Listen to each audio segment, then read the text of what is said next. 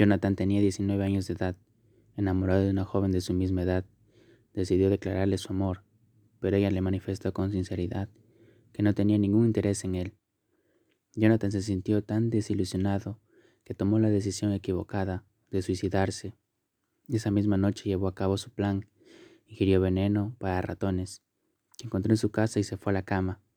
Según él, haría efecto mientras dormía y así ya nunca despertaría a la realidad de su desamor. El joven ignoraba que el veneno iba a darle reacciones lentas y angustiantes. Comenzó a sentir fuertes dolores y una sensación desesperante. En su agonía declaró a su familia lo que había hecho y pidió auxilio. Ellos reaccionaron de inmediato llamando a una ambulancia de emergencia, pues no tenían medios propios para llevarlo a un hospital. La ambulancia demoró 30 minutos en llegar, los cuales fueron eternos para el joven. Al sentirse un paso de la muerte, él comenzó a orar pidiendo perdón a Dios por su errada decisión. Jonathan falleció en los brazos de su madre mientras lo trasladaban al hospital. El caso de Jonathan es solo un medio de miles.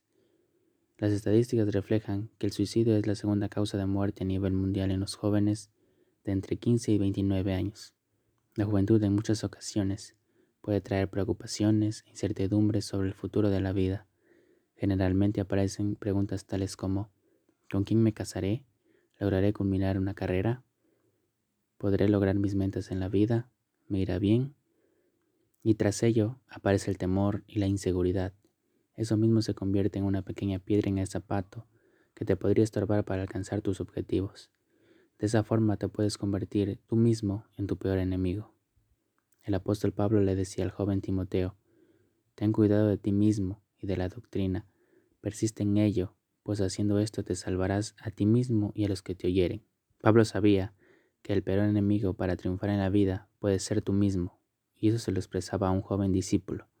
Le pedía que no se desanimara a pesar de las diferentes dificultades que se le presentaran a diario. Quizás tengas dificultades que creas que no podrás superar. Tal vez has llegado al punto de querer terminar con tu vida, como el joven del relato anterior. ¿Por qué no ves un panorama alentador que te motive a seguir adelante? También podría ser el caso contrario. Tu ego es tan alto que te sientes autosuficiente. Piensas que no necesitas de nadie ni nada más para vivir.